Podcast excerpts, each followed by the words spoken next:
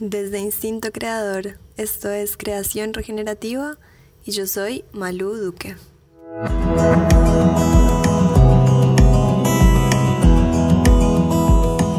A través de los procesos creativos, los humanos intentamos darle sentido al mundo que habitamos, cada uno desde su perspectiva, desde su propia visión y su propia historia personal, nutre el sentido que tiene la realidad.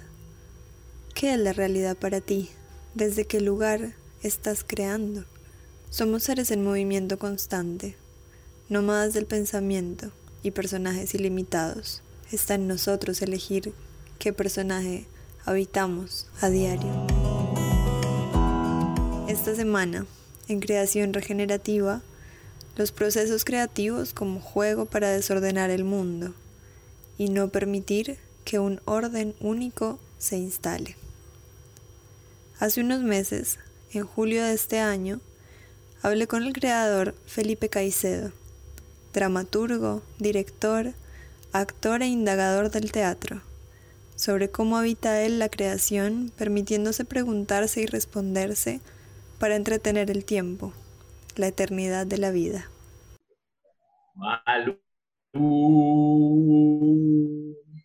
Hola. Hola, hola. ¿Cómo estás, Ipe? Bien, muy bien. hermoso, hermoso. Me alegra mucho, Malu, como darte la, perspectiva este, desde este universo. ¿Cómo te defines hoy a ti? Pues tú quién eres y qué haces hoy. ay, ay, ay. Bueno, yo Ay, es una, es una muy buena pregunta para no tener un guion.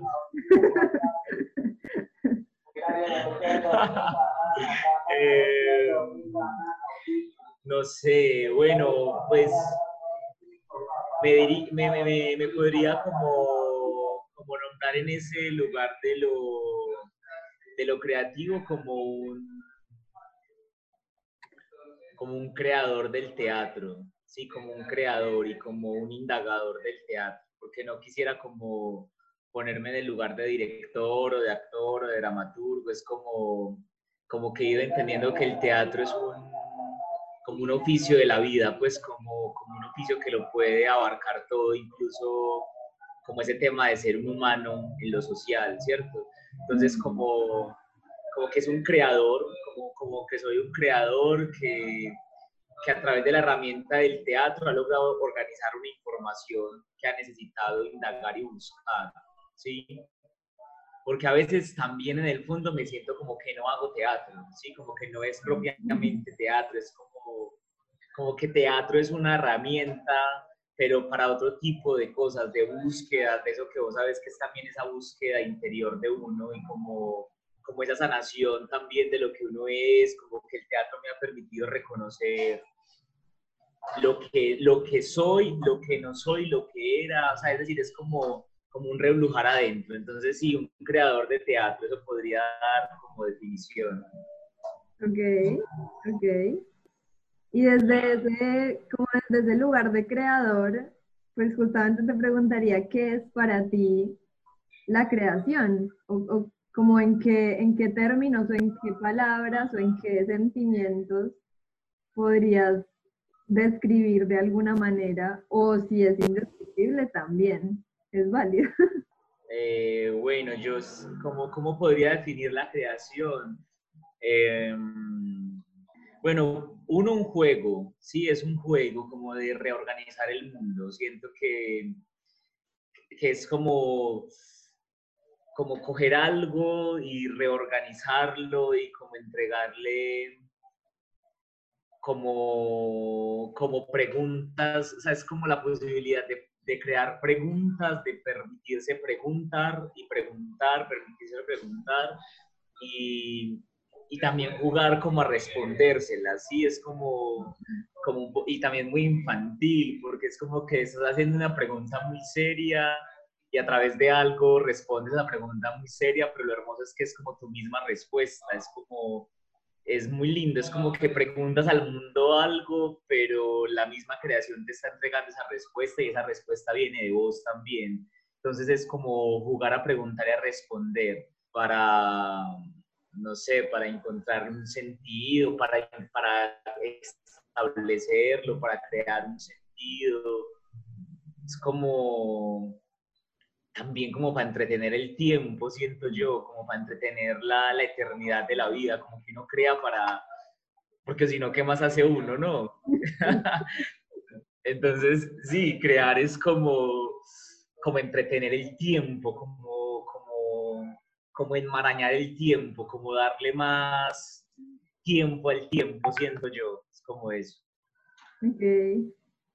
¿Y tú sientes que en ese proceso de creación, pues eso es como muy, muy subjetivo, claramente, pero sientes que tú, como Pipe, tienes ciertos puntos como anclas o cosas de las que te como de las que te aferras o de las que te sostienes un poco a la hora de crear o siempre cambian, digamos, es un universo totalmente distinto cada vez que haces algo o encontraste como ciertos puntos de ancla en el camino. Sí. Yo siento, Malu, como que en el camino los he tenido. Y de hecho soy como, como un ser que se fija mucho, ¿sí? O sea, como que, que necesitan como esos puntos de anclaje y de seguridad para estar creando algo, ¿sí? Pero también he reconocido o reconozco que, que los abandono fácil, ¿sí? Como como que si yo miro un trabajo, no sé, del 2008, sé que yo estaba súper convencido que esa era la manera en la que se tenía que hacer, ¿sí? Pero evidentemente eso está ya muy distante de lo que hoy, hoy soy. Entonces, como que sí siento que hay una, una conciencia en el momento en el que estoy, como de que creo que tengo esas bases firmes de la creación pero también me he dado cuenta que en el tiempo se debilitan muy fácil, como que cambian muy fácil. Entonces, sí, sí siento que, que, me es necesario tener certezas. Soy, no, digamos, no soy como de los creadores que dicen, bueno, vamos a ver por dónde esto sale, qué es lo que va a pasar, pues que es una forma de la creación. No, yo soy un poco más metódico, como que sí necesito organizar muy bien el viaje, y saber en qué puntos voy a descansar, en qué puntos voy a comer, en qué puntos voy a parar para llegar allá, ¿cierto? Pero igual, acepto el devenir, pero sí sé que soy más de, de mapas, como que me, me, interesa más la ruta y, y, esa ruta necesita unos puntos fijos por los que quiera pasar, ¿sí? Pero también reconozco que no todo viaje es igual, ¿sí? Como que también me permito la mutabilidad como en el tiempo, entonces es algo como de lo permanente como que es un permanente indagar, sí, pero está la permanencia de la indagación. No sé si me hago entender. Pues sí, sí, sí, Ahí con eso.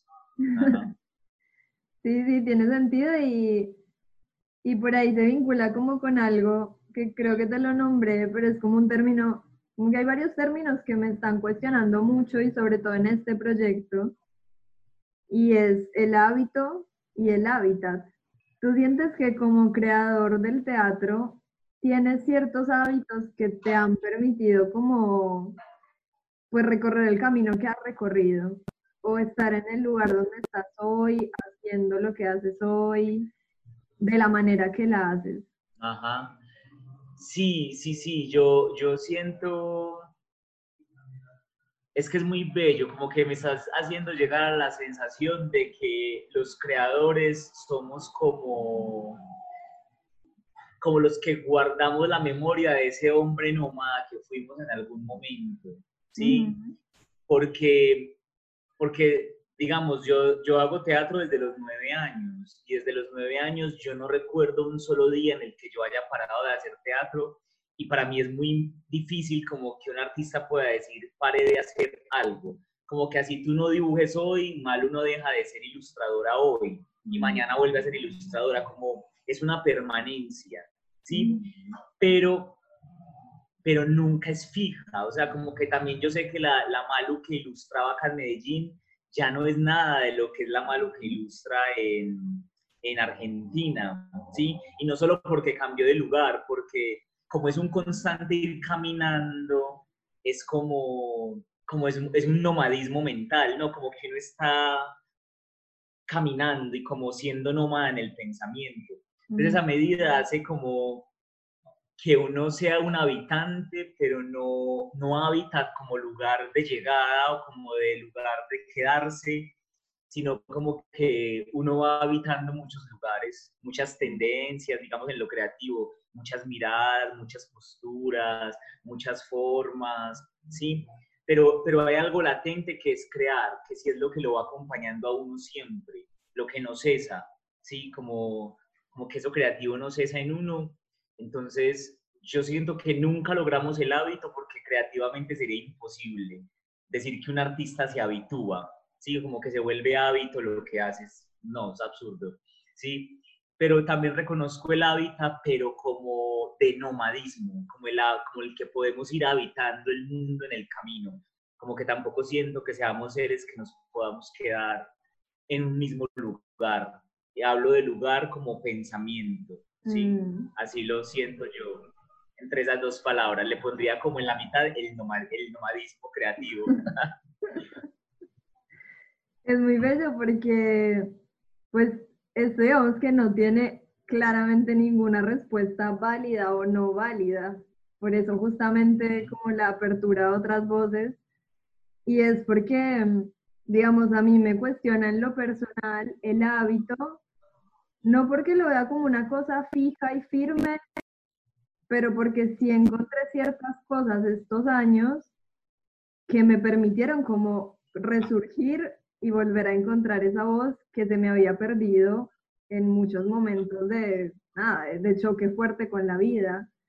Entonces, por eso pregunto, porque hay personas que sí la tienen muy arraigada y que dicen, no, yo me levanto todos los días y hago esto o esto o esto, y es interesante ver que no es una sola forma. Tú sientes que tienes como inspiraciones constantes. Sí, sí, sí. Bueno, no, no siempre, eh, pero sí en el último momento como de lo creativo y detectado como que inconscientemente siempre, bueno, no, sí, yo creo que siempre, solo que apenas hace poco encontré el nombre para eso y es Malu la enciclopedia. Sí, es un término que me regaló una profe, pero viene de, de Humberto Eco, ¿sí? Humberto Eco plantea que, que el libro es la mitad que el lector es la otra mitad del libro, ¿sí? Como que cuando tú lees, tú completas ese libro con tu experiencia personal y con tu mundo personal.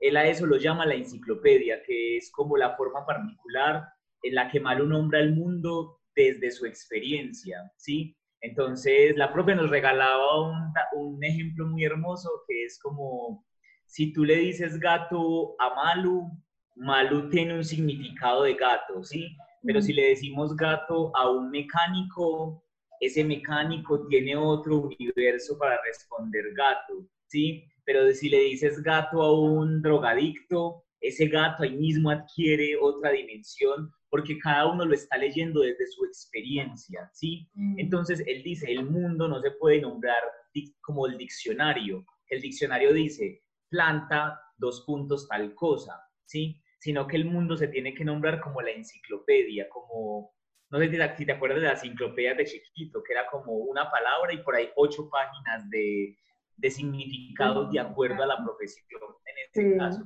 Ajá. Entonces, eh, eso, eso se ha sido como muy definitivo en mí, incluso el tipo de adaptaciones que yo hago es listo, yo cojo a un autor, de tú a, a Ionesco, a Aldo Pellegrini, pero siempre le tengo que hacer la lectura del actor o mi lectura como mi traspaso enciclopédico.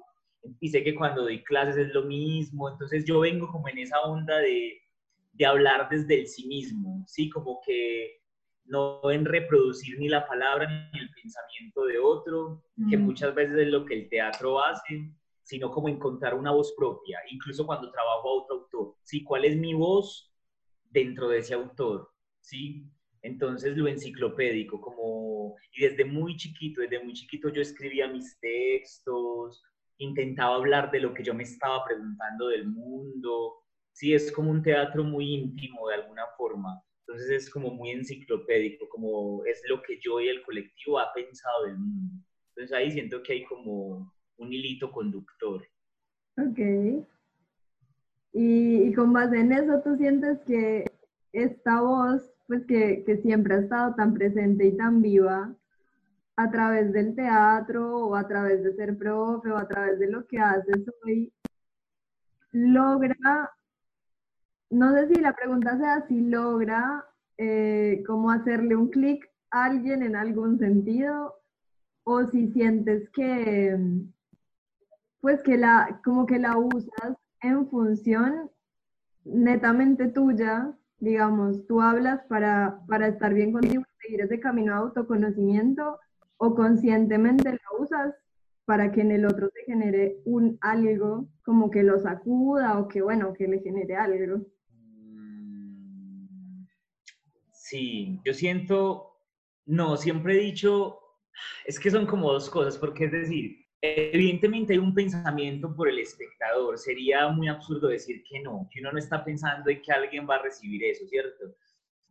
Pero también siento que no, no es un pensamiento que me coarte lo que crea, es decir, como que si me hago la pregunta por eso le va a parecer o no le va a parecer, pero nunca he dicho no voy a poner esto porque de pronto al otro no le va a parecer, ¿sí? Ahí siento que soy egoísta en ese sentido. Y siento, Malu, que también he encontrado que cuando uno se hace las preguntas como íntimamente, lo que te decía al principio, como que uno mismo se pregunta, pero uno mismo se responde, encuentra uno que eso cuando uno lo comparte con otro a veces encuentra unas resonancias muy hermosas. ¿sí? Es decir, el decir que no se crea para otro no significa que el otro no se va a conectar. De hecho, se conecta mucho porque reconoce a veces también esa intimidad de uno como su propia intimidad, ¿cierto? Entonces es como, es un juego particular, o sea, yo siento que sí, que es una pregunta muy ambigua, al menos en mi teatro, como que, claro, el espectador, además, el espectador para mi teatro es vital, sí, es como, pues, o sea, hace parte, es un invitado sagrado, ¿cierto? Pero yo sé que lo que creo no está como, como coartado por lo que pueda o no pensar ese otro, ¿sí? Sino que dejo que ese encuentro ocurra. A veces se conecta, a veces no se conecta, pero no es mi responsabilidad, ¿sí? O sea, como que no pongo eso como responsabilidad de lo teatral, que el puente se dé. Yo creo lo que necesito crear y si el otro conecta con eso, maravilloso el encuentro, si no, tampoco me problematiza que no lo haga. Ok, ok. ¿Y, y tú sientes que puede ser solo en Medellín o acá en Buenos Aires, en, en cualquier lugar de Latinoamérica, me atrevería a decir, tenemos como mucho miedo de vivir haciendo lo que nos gusta o realmente entregarle como nuestro tiempo totalmente a, pues a, las cosas que amamos hacer. ¿Qué impacto tiene en ti o en tu vida pues dedicarte al teatro y, y, respirar teatro y ser teatro y ser esto como pues este camino que has recorrido? Sí, sí, yo no sé, para mí eso fue como como una, una alineación de los planetas, pues como, como que tuve esa fortuna de que, bueno, como que la voluntad de mi familia y el permiso de la familia se alineó con, con mi pasión también y como que esa pasión se, se alineó como con, con una posibilidad también de hacerlo. Y eso me llevó a que desde el primer momento malo es que desde mis nueve años como que mi teatro y mi hacer en el teatro no ha tenido una sola piedra, o sea, yo no me he encontrado con una sola piedra, entonces no, es, no ha sido difícil, creo que es como cuando uno encuentra esas parejas, como cuando uno encuentra a alguien que uno dice, es increíble, confluimos como a la perfección, ¿sí? Entonces con el teatro ha sido así porque logré encontrar como la docencia que me permite como resolver lo económico, y no tener que preocuparme por las cosas de la vida, pero es una docencia en teatro, sí, es la docencia en, estar enseñando y compartiendo como lo que, lo que me gusta hacer. Entonces es como, por ejemplo, Anamnésico no es mi lugar de facturación, sí, Anamnésico no factura ni me factura absolutamente nada y, y quienes estamos ahí hemos logrado que la vida nos resuelva el arriendo y la comida por otra parte. Entonces nos deja crear muy tranquilos, ¿sí? Como sin preocupaciones de tiempo. Entonces yo desde esa comodidad y desde ese privilegio te diría que, claro, o sea, para mí el hacer teatro no, no implica una subsistencia, ¿sí? Sino que implica un goce estético muy fuerte y así la vida me lo ha permitido, ¿sí?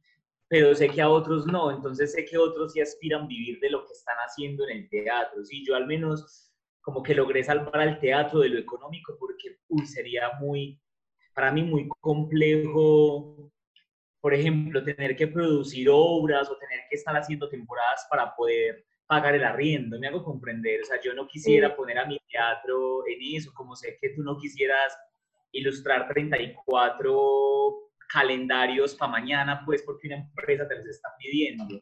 Mm. Siento yo que uno, que uno no quiere poner como lo que ha logrado tan íntimo en su vida al servicio de una mecanicidad y de una masividad como de la, de la producción. Entonces siempre me siento como, como que no puedo tener la capacidad de responder esas preguntas, ¿sí? porque no me ha tocado equiparar el, mi arte al lugar de la subsistencia, ¿sí? Porque lo he resuelto, como te digo, dando clase. Y como que el teatro a mí me opera en otro lugar de la vida, que es el lugar del gozo, el lugar del placer, el lugar de la indagación, de mi camino espiritual también, de mi, de mi autoconocimiento, o sea, lo he podido ubicar en otro lugar. Entonces, Malu, paso, paso con esa pregunta.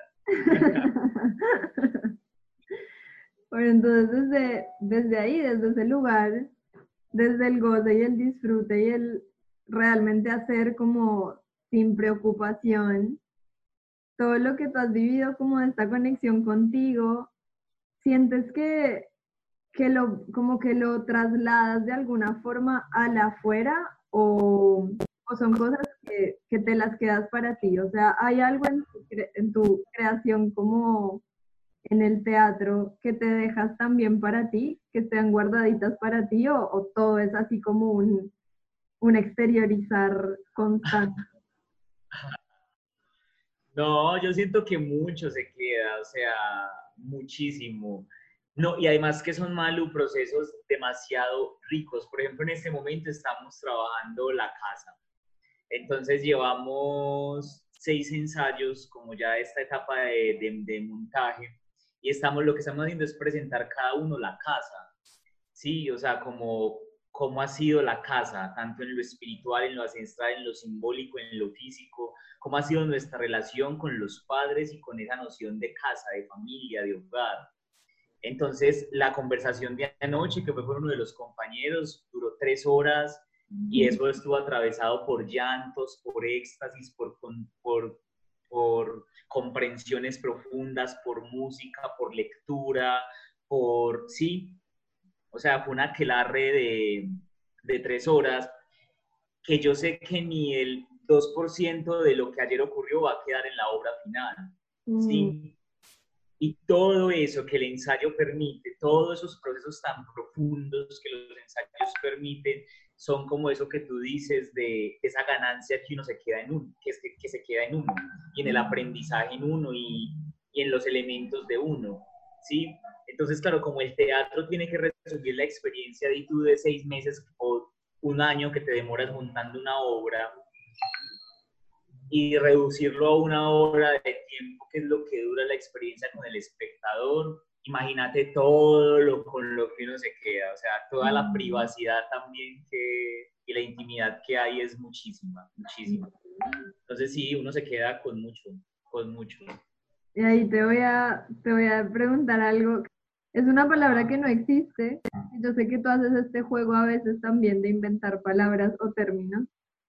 Y es la palabra humanabilidad. ¿Quieres saber a qué te suena ¿O a qué te remite o con qué te conecta?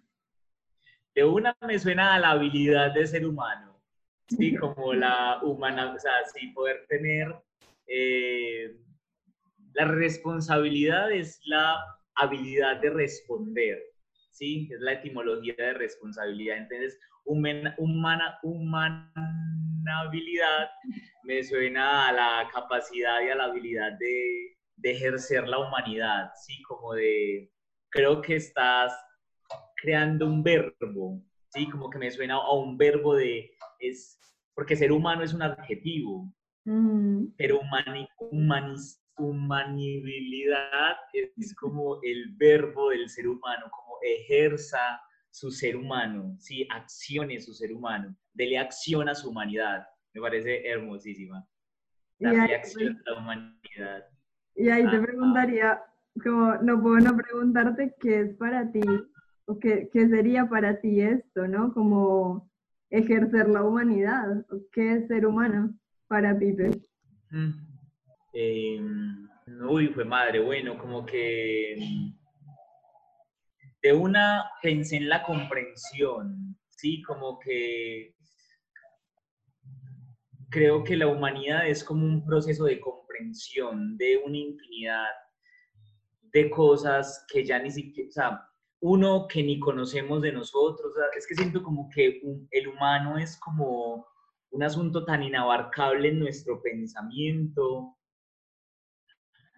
mm, que un poco lo único que uno puede hacer desde esta materia es como recordarse esa eternidad, ¿sí? Y comprender que como que esto es un pasito, o sea, que esto es como un momento y yo siento que si uno lograra comprender eso, eh, sería como como tranquilizar la ficción, como que siento que el mundo que a uno le toca vivir está como repleto de un montón de, de capas de ficción que nos complican la vida, como dice la canción, Sí. y es como, no, como que lo humano es como reduzca esas capas y comprenda que, que esto es un tránsito, no sé, no sé, a mí a mismo me llegó la, la relación con comprensión, como que comprensión es tranquilizar todo, todo, los vínculos, las relaciones, el mundo, la ficción, como lo que yo para mí siento que no tiene que ver con la humanidad, es como este sistema que está encima como una capa, ¿sí? Y humanizar es como despejar la existencia y los días de esas capas, pues, para mí, no sé, por ahí, como lo primero que se me ocurre. Sí, o sea, es, es un término gigante y es pues toda una rama ah, que tiene muchísimos conceptos y teorías y visiones, así que justamente la mirada como, como que estoy llevando es cómo ponemos esta voz creadora y creativa a este servicio como de, de recuperar la humanidad o de por lo menos cada uno recordarse humano, ¿no? Como no, no somos una maquinita creadora de cosas, ni para vender, ni para Ajá. entretener, ni nada, o sea, como que pasa Sí. por otros lados.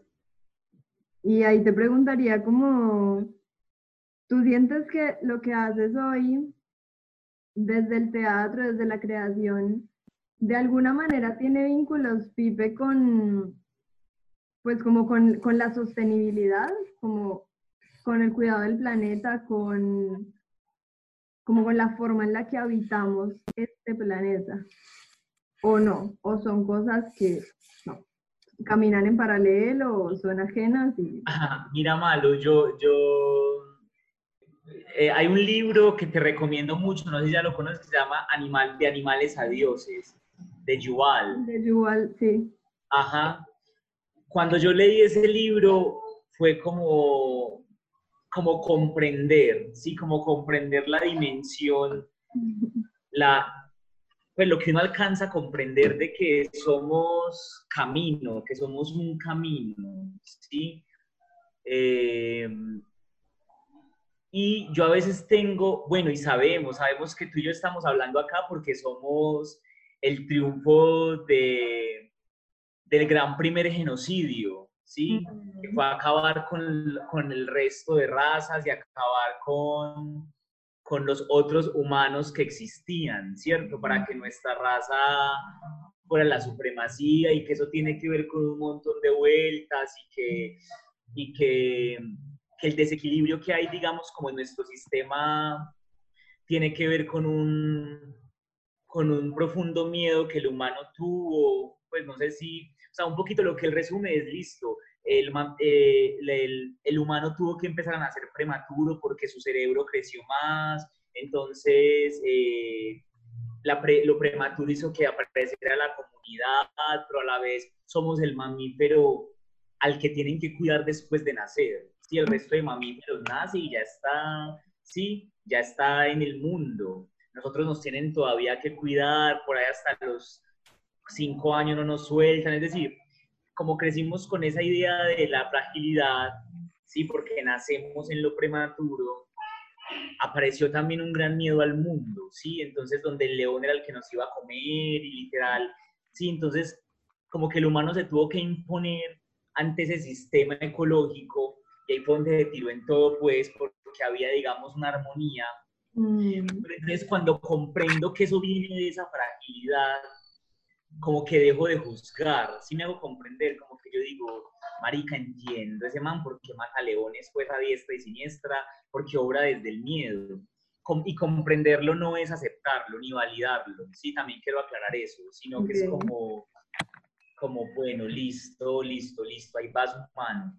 Entonces, cuando con todo lo que pasa malo ahorita, es como, más que yo decir que es bien, es mal, dañemos el medio ambiente, no lo dañemos, es como, ¿qué ha tenido que ocurrir para que estos seres humanos lleguen a esas decisiones? Sí me hago comprender. Mm. Y, y, y, y, es parte como de ese camino, ¿sí? Yo no digo que está bien o mal que comamos vacas, pero bueno, ¿de dónde viene comer, comer vacas? Me hago comprender, o sea, no, como que no me quiero quedar con la anécdota superficial para juzgar a los que comen vacas, sino que yo digo, bueno, pues como que primero me sentaría a pensarme eso, ¿cierto?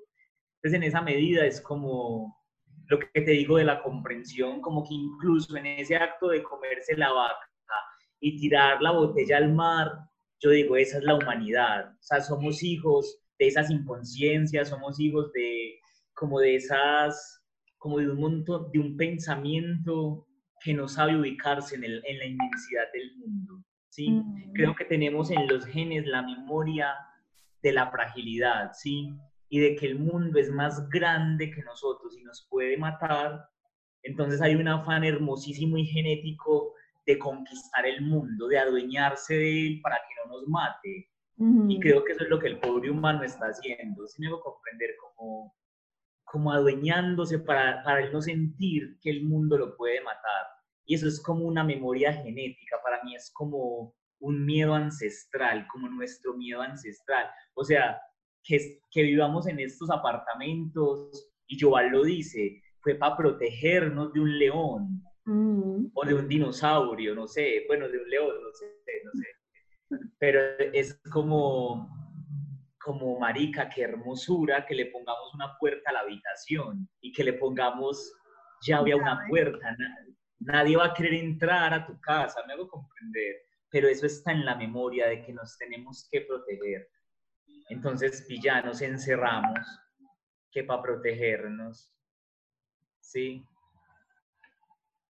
Sí, es, es como muy, pues como una pregunta que justamente va eh, obviamente para poder confrontar como pensamientos y, formas de ver el mundo. O sea, yo estoy totalmente convencida de, que mi quehacer como diseñadora sí que puede ayudar a que la gente por lo menos se cuestione qué cosas está consumiendo, qué cosas está haciendo, de qué manera lo está haciendo.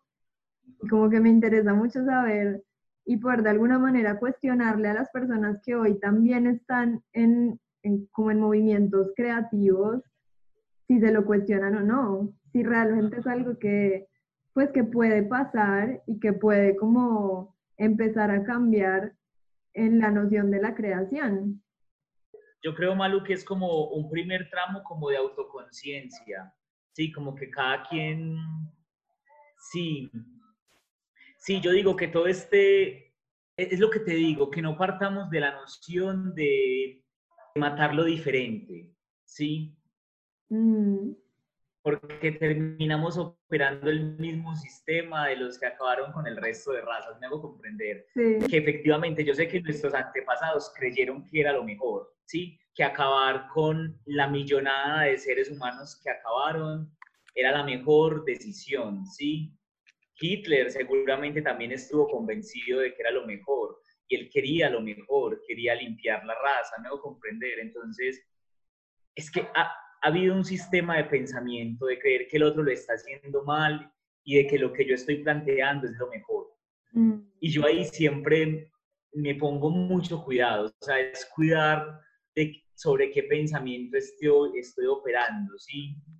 Entonces es como, como, sí, sí, claro, o sea, yo, la que se compra la cartera hecha de piel de cocodrilo, fue pucha, esa mujer, ¿por qué se está comprando esa cartera? Me hago comprender como, pero yo no sé si eso es mejor o peor que comprarse una mochila tejida por un indígena, me hago comprender, o sea, no sé, es como, es muy loco, es muy loco, es muy raro. Creo que, que justamente es algo que se vincula pues a lo que tú haces hoy también, que es ser profe, y es educar y es cuestionar, cuestionar, cuestionar estos sistemas donde estamos, por qué sí, por qué no, por qué hacer esto, por qué hacer lo otro, no por moda ni porque ahí todo el mundo lo haga. Porque si a ti te resuena y te parece que va con tu forma de ver el mundo y te hace bien, pues bueno, es como... Y seguramente es lo mejor también. Si, si, yo siento malo que vos estás muy conectada como con el asunto, no sé, de lo, de lo kármico y de, y de todas estas, como digamos, como de, todo este recorrido vivencial que hemos tenido en distintas vidas y que sabemos que de alguna forma acá estamos resolviendo algo, si me hago mm. comprender. Entonces, cuando, cuando uno mira eso desde ese lugar, también debe comprender que, que esa mujer que compra la, la, la, cartera de cocodrilo, esa mujer necesita comprar esa cartera de cocodrilo por algo. Me hago comprender que puede que ni corresponda a este plano de la existencia mm. y que esa mujer solo tuvo que volver a vivir esta vida para comprarse esa cartera. Entonces, como uno con qué derecho va a interrumpir como su, su karma o su dharma eterno, me hago comprender. Sí, su proceso, o sea, uno no es nadie. Ella necesita, ella necesita vivir ese proceso, porque es que siento que lo otro es, una, es un vicio cristiano, ¿sí? Como de la redención o como de cuál es el camino, la verdad y la vida, ¿sí? Entonces, pues madre, o sea, si ese ganadero, ese, la vida lo tiene en ese lugar es porque el man vino a ejercer su lugar de ganadero, ¿sí? Y marica, respétele su lugar de, y que él haga su proceso, ¿sí? Quizás quién sabe a cuánta familia le mataron en sus otras vidas, que él necesita matar vacas en esta para sanar algo en él, me hago comprender. Entonces, cuando, cuando uno mira como todo fuera de la ficción, se da cuenta, Malu, que incluso este mierdero es perfecto. Sí, o sea, yo un poco lo veo, y creo que lo he hablado con muchos amigos de Medellín, como por lo menos, no sé, en mi caso decidí venirme a un país súper caótico también, y si no hubiera vivido en Medellín, y no hubiera vivido acá y no hubiera pasado por muchas cosas, no sé, no sería la persona que soy hoy y eso nos pasa a todos, no seríamos los que somos hoy si todo fuera perfecto y si todo fuera dado de una forma como muy tranquila. Epa, epa. Tal cual. Sí. Así que bueno, Pipe, no, creo que no, no tengo mucho más que preguntarte porque qué lindo. Sí, bueno, no, Malum, era, son buenas preguntas. Siento que es que son tantos niveles sobre los que uno podría como dialogar y como preguntarse y como, y como reflexionar frente a ese plano de lo creativo y el plano de la conciencia, ¿sí? Como, mm. como que lo que sí estoy como seguro es que esto que hacemos y estas creaciones remueven, es como, como que si el mundo se organiza, como la entropía, ¿sí? como ese desorden antes de ese orden. Yo siento que los artistas somos como los provocadores de eso. Ayer escuchaba a un man, Sandro Romero, y él decía, el arte no sirve para nada, sí, o sea, realmente eso no sirve para nada, pero ayuda a mover, sí, pero, pero incomoda, sí, o sea, como que es como si organizas la casa y alguien llega y la desorganiza, como que los artistas somos los que desorganizamos la casa, porque en el ejercicio de organizar algo nuevo se encuentran nuevas cosas.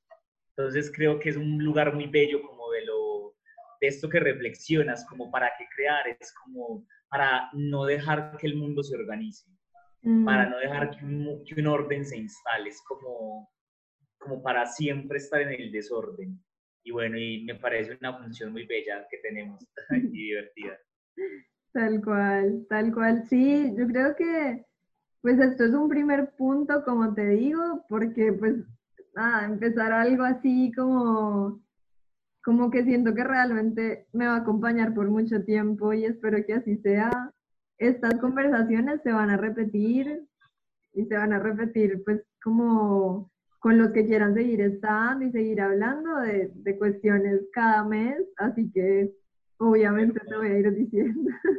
No, y es, y es muy hermoso, Malu, porque mira, o sea, como que me preguntas cosas y uno logra entendimientos que uno no, o sea, hoy te he hablado de cruces, que no había hecho, ¿sí? Como que, mm. que digamos esto de, de Yuval que te traigo es como que no lo había conectado con este instante, pues es también porque lo que te hablo de la enciclopedia, porque como sé con quién estoy hablando, tú me representas un universo que me permite traerte estas conexiones, ¿sí? Mm. Quizás si estuviera hablando con un ingeniero, intentaría conectarle otros cables, ¿sí? Entonces es muy, es muy lindo también este tipo de, de diálogos porque te ayudan a conectar cables que normalmente no conectas en voz. Entonces hoy me permitiste como conectar unos cables que, que me lo permiten saber que estoy hablando contigo y no con otro distinto. Me encanta. No, Pipe, gracias. Gracias por estar, me encanta. De una mal, dale. Muchas gracias por el espacio. Un abracito muy grande. Abrazos, Pipe. Te cuidas mucho. Chao, chao. también. Gracias. Para más inspiración semanal sobre cómo potenciar tu carrera creativa y aportar activamente en la regeneración del mundo que habitas, suscríbete a la newsletter de Instinto Creador visitando instintocreador.com.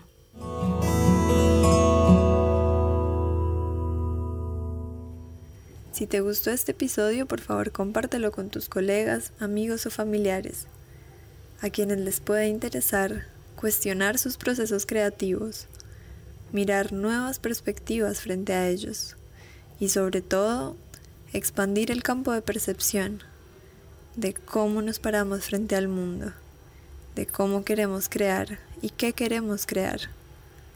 Desde Colombia, desde Argentina, o desde cualquier lugar del mundo. Soy Malu Duque.